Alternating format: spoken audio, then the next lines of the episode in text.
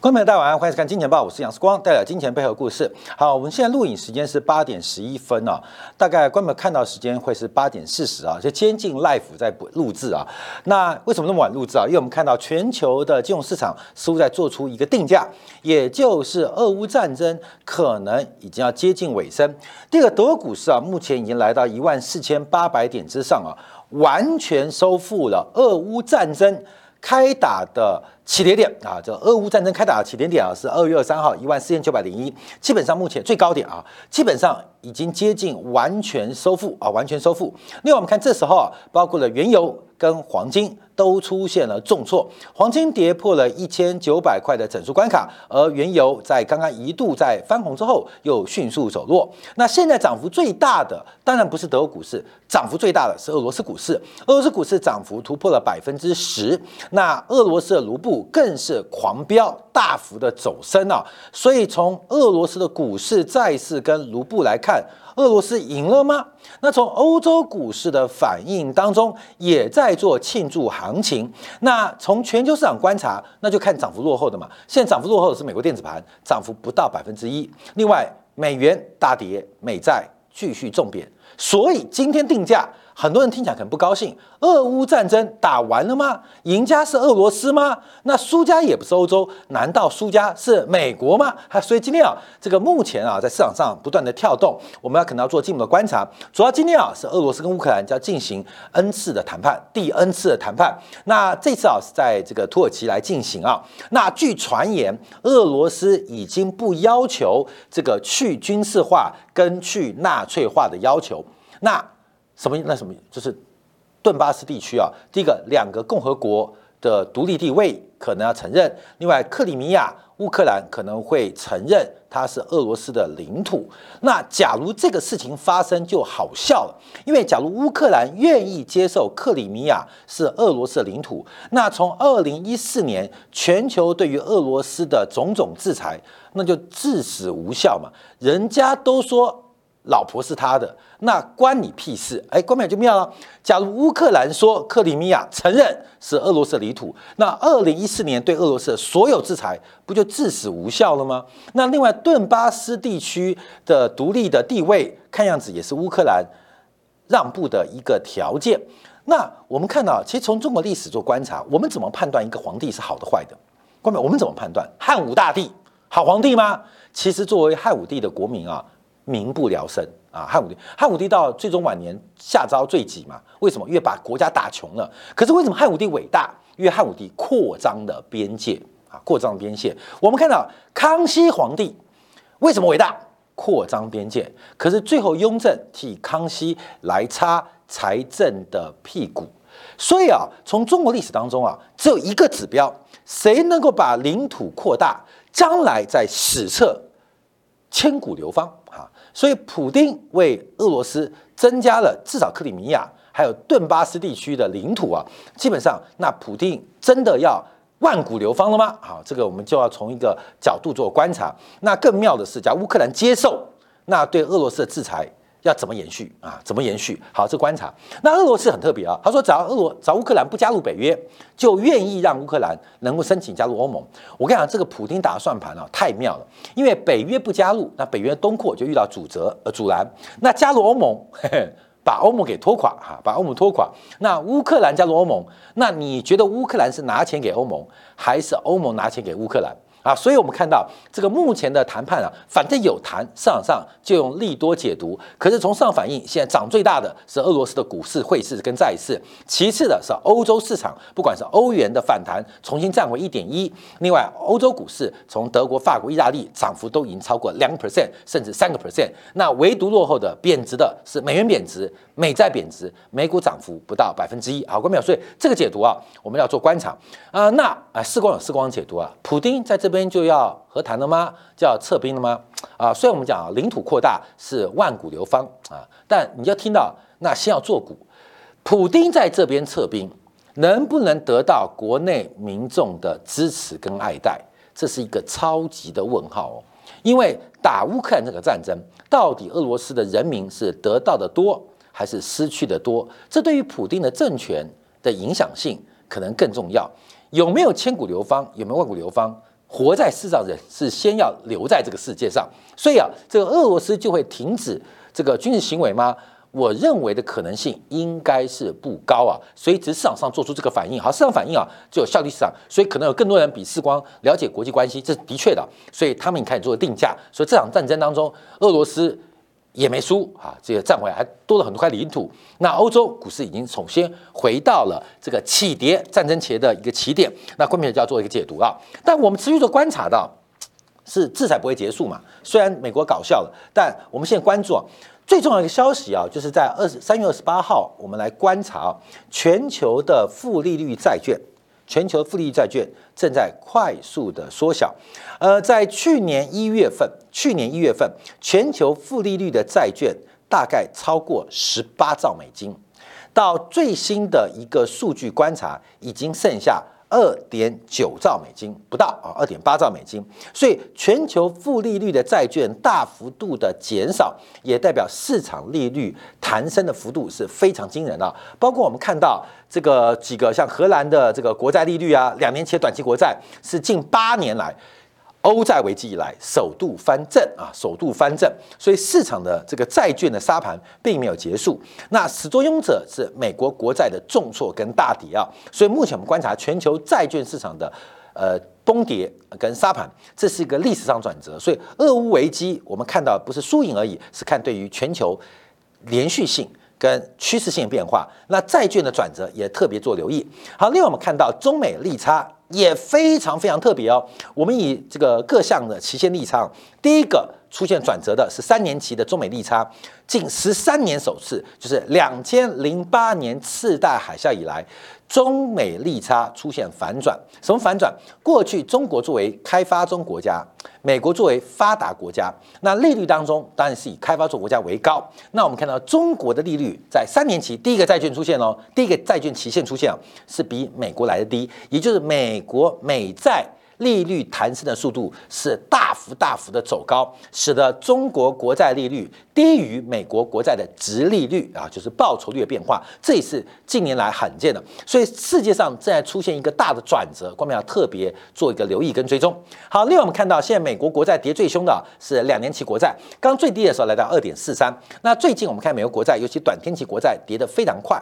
那昨天晚上美国国债标售五年期是非常非常的热烈，为什么？因为美国国债利率。拉得非常非常的高，弹得非常非常大。好，我们进一步往下做一个观察啊，就是美国国债殖利率现在整个凸性倒挂，整个突性倒挂。我们在之前呃前几天应该是上礼拜五还是礼拜一节目提到，因为这个凸点都是做多的，这个凸点都做多的，这个拐点是做空的啊。关没有？这是倒挂，为什么？利率跟价格反向，凸点做多。那凹点做空啊，基本上是债券市场在做这个圆弧性的一个操作中一个必然的一个现象。那目前最冲最凶就是两年期、三年期国债不断的快速的一个翻扬跟盘盘升。那我们现在特别关注啊，因为美国国债利率，呃，要假如算区间的话，自这个二零零八年以来啊，目前十年期国债已经回到了二零零八年以来的中值，可是短天期的国债已经超过了两千零八年的。这个平台的上缘做出突破，那我们知道，这是美国国债代表资金的机会成本，也代表市场无风险利率的定锚。所以，不管你从资产端观察还是负债端观察，利率它会攸关于所有资产的折现率。这个折现率一边就叫机会成本。什么叫机会成本？就是假如我今天把这个钱来投资债券，得到这个报酬，那我不投资债券，去投资房地产、股票。那债券的报酬率就叫做机会成本，就是我放弃它的成本，叫做机会成本啊，经济学的概念。那利率走高，也就代表其他资产的投资，它的机会成本越来越高。就是啊，我看到呃，这个蔡依林最近呃发表一个感言，她经过三段感情的失败，现在啊，她只想要结婚啊，不想要小孩。诶诶，不错啊，这样结婚不想当小孩，不想要小孩。好，我放弃蔡依林。跟谁在一起？那蔡依林就是我机会成本啊，你懂吗？所以你看这个，诶，景荣啊，是不是景荣？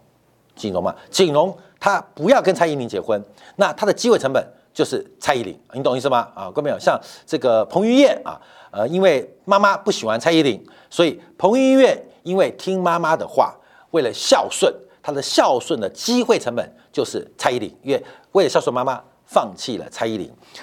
周杰伦为了追那个叫什么侯佩岑，侯佩岑，那他他就什么？就是劈腿嘛，劈腿，他机会成本就是背叛了蔡依林啊。关键说，你懂吗？什么叫机会成本？好，机会成本我们基本上就是资产端的一个观察，资产端的机会成本，所以机会成本越高，就影响到你的决策啊。你懂意思吗？就是我二点三五摆在这边，两年期，每年给你百分之二点三五的报酬率，那你不要它。那你要什么？和机会成本那就有压力啊！我投资房子只有百分之二点五的报酬，债券百分之二点三二点三五，我的被动收入到底是存股呢、存房呢，还是买债，还是定存？啊，根本就机会成本提高。好，这是个排挤效果。好，这是我们在资产端的一个观察。那负债端就是折现率啊。负债端就是折现率，所以它越来越高，也代表你资金的成本会变高。所以我们一直讲这曲线的一个观察啊，为什么观察利率？因为它可能短期影响不大，短期对投资人只有风险偏好的影响，可长期必然会影响估值，必然会影响估值。这个回回首啊，晚上夜深人静的时候，周杰伦会不会后悔放弃了蔡依林啊？对不对？彭于晏。夜深人静的时候，在晚上看日本动作片的时候，他会想到我放弃了蔡依林啊，景荣啊，基本上我不知道现在结婚了没有，他会在夜深人静的时候跟。这个彭于晏看一样的日本动作片的时候，他会后悔放弃了蔡依林。看到没有？这个代价就是机会成本哦，你懂意思吗？这是这个过程啊，这过程。所以我们特别观察利率曲线的变化。好，这个昨天市场啊做个抨击，我们在三月二十二号做个节目啊，就是鲍威尔新的一些看法。鲍威尔发行了很多新的指标，也带动美联储的转向。那现在到底利率的变化如何啊？呃，这个花旗发布报告说鲍威尔错了啊，发布鲍威尔错了，现这个传传这个强导。做人推啊，因为鲍威尔在三月二十二号那时候演说特别提到，按照三个月期的国库券，就是货币市场资金的利率啊，三个月期的国库券现券的利率跟这个远期银行的利率，它中间是一个正斜率，所以我们刚刚讲的倒挂不存在。鲍威尔倒挂不存在，因为长期的 国债利率啊，这个呃美国啊这个呃央行啊联储管不到。所以我只管货币市场利率，所以你们一直跟我讲倒挂，而没看到我们只观察货币市场利率，从货币市场现券跟远期银行利率当中是一个正斜率，所以基本上这个市场没有萧条的风险啊，没有萧条风险。可是花旗说鬼扯啊，花旗说鬼扯，这鲍尔这个呃这个呃自圆其说啊，因为目前这个利率的风险呢，远期跟近期三个月期啊差了。两百五十个 BP，二点五个百分点。好，观众朋友要注意到，这个是个数学游戏啊。因为上次、上一次、上一次、上一次那么大啊，观众上一次一个是这边呢，一个是这边呢啊，两边呢，两边呢，这个当然是就是要降息啊。两千零四年，我们以十年期国债作为标准，就是利率水平是百分之四点二，这边是百分之三点八，这一次起来是百分之一点五起来的哦。好，观众注意哦，注意哦。好。百分之四点二，差了大概一百五十个 BP，就是一点五个百分点，这是一个波动率的概念啊，我们叫做波动性概念。百分之三点八，大概是一点六个 percent 的一个变化，呃，我们当做波动率的离散值啊，用统计学做观察，一点五啊，一点五，这时候已经二点五 percent，了哥们，你懂意思了吗？你你懂意思吗？这个就是四点二是个平均值，哎，怎怎么讲？就是你老公啊，每天是四点二十分回家啊。前后啊，前后可能早一个半小时回家，也可能晚一个半小时回家。那你老婆是每天三点半回三点三点半回家，前后不会超过一个小时，就早一个小时或一个小时回家。你儿子是每天啊一点五要下课回家。他有可能十一点就到家，也有可能三点钟到家。关表这离散值太大，你懂吗？离散值太大，就根本不确定他什么时候回家。所以鲍尔的做法跟判断是不是有误？这是我们要做观察的。好，我们今天讲了很多结构性的发展。好，我们昨天比较关注啊，是英国央行行长讲话。英国央行昨天贝利啊，呃，在三月利率第三次升息之后，公开的表示，他提到了英国的收入支出面面临很大的一个冲击。那不幸的是，通胀会持续。那能源价格的冲击比上个世纪七年代还要大，而且。也认为通胀对于穷人的伤害很大，关没有？穷人在这个社会什么价值？穷人在这社会什么价值？穷人在这个社会最大价值就叫做选票。为什么？因为富人永远比穷人来的少，穷人比富人永远来的多很多。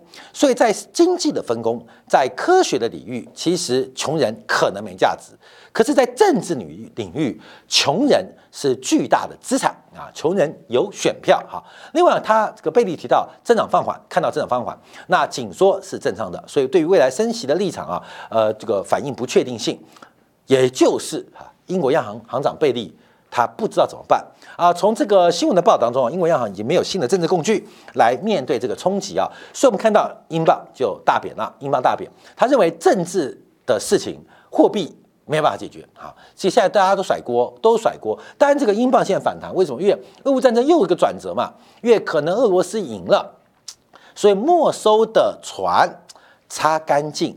还给俄罗斯富豪，哎，好笑了，你知道吗？现在俄乌战争结束，现在怎么收尾？这国际制裁已经发动，那假如继续制裁，那不是很搞笑？尤其乌克兰跟俄罗斯在抢克里米亚的老婆，在抢顿巴斯的小孩啊，观众朋友懂吗？顿巴斯到底是谁小孩？克里米亚这个妈妈说了算。之前乌克兰说是我的，说全球制裁你们这个呃呃西门庆普西门庆普丁。普西门庆，普丁西门庆，啊，结果普这个武大郎说没有没有，克里米亚这个潘金莲本来就是西门庆的啊，本来西门庆的，连潘金莲小孩顿巴斯也是西门庆的，为什么？那其他维氏的人关你个屁事啊！所以现在的转折啊，我们就要慢慢看下去啊，慢慢看下去。好，各位，我们看几个昨天美国数几个美国昨天公布的数据啊，第一个是库存的数据，库存数据，我们先看到这包括了批发库存。包括了零售库存，因为长期收看我们今年报都提到，我们讲说这个美国的零售消费啊，超出正常的均值有已经超过一年的时间了。那库存的数量也不断的累积，可相对于一个过高的或不合理的零售消费数据在前面，库存相对比较低。其实美国的这个批发库存跟零售库存都已经创下历史记录。历史记录，而且观众要注意哦，这个金额是不经过通胀调整哦。只要经过通胀调整，美国的批发的库存，包括美国零售业的库存，假如通胀就物价上，因为我库存摆很久嘛，它会涨价，你懂吗？像记忆体啊啊，像很多东西会涨价嘛。假如透过物价调整，美国目前库存的数据远远超出大家的想象啊，现在的金额就创立新高。那假如经过通胀就物价调整的话，这金额更高啊，那么，所以美国库存问题是有点麻烦啊。那我们现在观察，因为啊，这个美国库存累积一月跟去年二月十二月，二月跟去年一月，国民相比，跟今年一月比啊，这个从一点一 percent 增长到二点一 percent，也就是库存在加快，库存加快。那这个背景啊，因为二月份加拿大的。汽车工人是罢工的啊，罢工的，所以这库存数据还在快速累积，累积在哪边？累积在批发库存。好，那我们看一下零售库存，零售库存的增速从上个月的一点九 percent 的增长，变成这个月的一点一 percent。所以目前我们要特别观察，因为批发库存累积的非常凶，这个供应链还没有打通，可是，一旦打通，它掉到零售库存。那会是一个非常可怕的数字哦，就是批发库存可能在仓库，可能在制造的环节当中，可是这个库存不断累积，像一个火山的这个就是呃呃岩浆库，它不断累积，什么时候喷发？等到供应链打通，供应链压力一减少，嘣就。喷出来，喷哪边？喷到零售销售的数据。所以我们可以看到，美国这个库存问题在今年上半年是影响 GDP 一个很重要的变数啊变量。那另外，库存过多一定会引发整个生产行为的调整，这是比较特别的现象。好，这个库存数据。那另外我们就要看到，那我们有个假设，就是零售销售是。不可能持续的啦！美国零售销售每个月六千四百亿，怎么可能呢？没有那么多钱呐！但就是靠了举债、靠了杠杆、靠了政府发钱所创造出来这种恶心或离谱的零售销售，就美国人很有钱的感觉，这种错误的感觉又激励物价膨胀。好，那这有没有可能？是常态呢，我们就要从昨天公布的美国第二份数据，就是小贸易贸易的这个呃贸易单啊，贸易成绩啊。我们看美国二月份的出口，二月份出口是增长了一点二 percent，这是出口，这出口啊。那进口呢？进口是增加了零点三 percent。好，这个数据啊，就出口比进口好。诶，美国经济恢复了吗？并不是，而是我们看到美元的贬值。美元在去年这个时候是九十二点九，昨天的时候是九十九点一，也就是美元在过去一整年的时间，我从去年三月二十八号到今昨天三月二十八号是贬值了六点七 percent，是贬值六点七 percent。你懂意思吗？就威尔史密斯打九三折啊，打九三折，因为他贬值了嘛。他老婆也打九三折啊，美国什么都比打九三折，因为美元贬值嘛，美元指数啊，那对人民币贬值更多，所以它的贬值改变了它的生产要素的内在的价值啊，内在价值，所以出口增加是正常的。可是我们要注意到，因为二月到三月美元的升值是加速的哦。我们在国际贸易理论当中有个叫 J 曲线啊，要跟大家分享啊，J 曲线叫 J 曲线，这 J 刚不是蔡依林的 J，也不是周杰伦的 J，叫 J 曲线。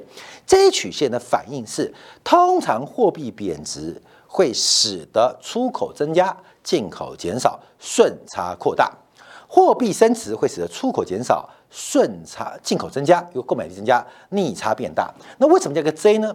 因为在货币升值之后或货币贬之后，它不仅不会马上出现货币升值逆差变大，货币贬值出口顺差变大，它不会马上出现，反而会倒挂，反而会倒会倒过来。为什么？因为厂商预估了货币会升值，它会提前出口，然后晚一点进口。它预估货币会。贬值，贬值只会相反，所以叫 J 曲线。所以在这个条件之下，我们看到美国的进口数据很特别，美元的大幅升值，美元大幅升值，可是进口的数据，进口的数据，诶，它开反映到这一曲线的变化啊，开反映 J 曲线变化。可是后面的发展呢？那美国的贸易逆差已经连续两个月维持在。千亿美金之上，我们就要看下一张图了。好，我们下张图了。这个是啊，美国的零售销售跟进口的数据啊。美国零售销售跟进，因为美国啊，基本上就是买买买，从国外大量的进口。那我们的小编啊，制作人啊，今天把它做出来啊。我们先看它的重要性，一个是零售销售的年增率，一个是进口数据的年增率。好，看到没有？蓝色线的是进口数据的年增率哦，那红色线是零售销售年增率，年增率啊。当然，红色线它比较大，它是。呃，火车，那进口当做火车头，所以我们看到进口的弹性比较大，波幅比较大，零售销售的年增年减比较缓，可是可以看到进口销进口数据，进口的年增率会是美国零售销售的。领先指标啊，领先指标啊，从这个图景可以看出来。好，那我们拉这张图来观察，因为我们之前哦曾经画过，按照统计学逻辑啊，大概啊大概画一下，因为这边有个就画一下这样线，这个是均值。这个是均值，就长期观察的正常的成长值。但是现在出现一个非常大的 gap，就是这个这个这个这个点呢，就非常大，这个缺口很大。那这个缺口，但是透过财政刺激啊，还有杠杆所引发的，我们理论上它会回到这个均值啊，回到这个均值。那零售销售，零售销售有没有可能作为一个领先指标？因为一月份美国零售销售创下了新高，二月份二月份美国零售销售的呃美国的进口数据的增长。开始放缓，当然有 J 曲线的影响，就是美元升值的关系。可是我们更要看到的，更要看到的，我们举两个为例，一个是原油，一个是这个铜价，就是美国的进口数据。美国进口数据在物价大幅走高的前提之下，啊，关门这点数据哦，我们时间关系我就不细细谈了，因为四分要播出啊。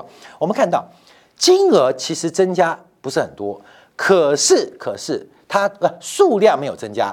主要是单价走高，数量没有增加，单价走高。不管是原油，还是包括了我们看到像钢材，数量没有增长，可是单价走高，也就是美国的进口数据或零售销售，它这个金额啊，其中有物价的水分。真实消费力可能还是买一千万公吨呢，还是买一一桶原油啊？可是为什么进口数据会大增？物价的原因啊，物价的原因。可是从数量做观察，已经出现了一个转折啊，这数量的转折会非常非常的关键啊。所以我们最后再补充一张啊，补充一张，就全国最有名的、全世界最知名的标准啊，上海 SCFI 出口货柜的运价指数最近的跌速正在加快，不管是。全中国往全球的一个出口货柜，还是上海到美西的航线，都在做下滑。好，我们这样回来做观察，俄乌冲突的危机或俄乌冲突的战争的一个终点站，中间的终终点站还是结束的终点站啊？不知道。可它带来的是全球的改变，美国国债利率的变化。我刚也花了，请了蔡玉林、彭于晏。跟这个周杰伦来跟大家说明啊，机会成本跟折现率的实质成本的概念来做个分析。我们看到是一个大转折，这个大转折已经发生了。而美国在错误的时间点进行缩表跟加息，为的是应对通胀。为了为什么通胀？因为英国央行长贝利说到了“穷人很辛苦”这句话，就是选票很辛苦。所以我们看到在这个时候进行紧缩，为什么投行都认为美国经济？即将会进入一个衰退的局面，我们也要面对这个是一九二九年或是一九七四年来来首次的物价膨胀，可是经济萧条的结果。不要忘记哦，一九二九年之后，很多做投资的投资人是不懂。一九七二年到七四年，为什么巴菲特会成为股神？就是因为在那个时候的投行都嗯不懂，那巴菲特没有不懂，所以他留下来变股神。因为本来作为股神竞争的者，在七年代都狙击了啊狙击了，所以这是一个时代的一个变化跟转折。我们看到可能有消息面的变化，可我们要特别谨慎来观察跟操作为之。好，感谢大家收看，明天同一时间晚上八点，杨世光的见报与各位再会。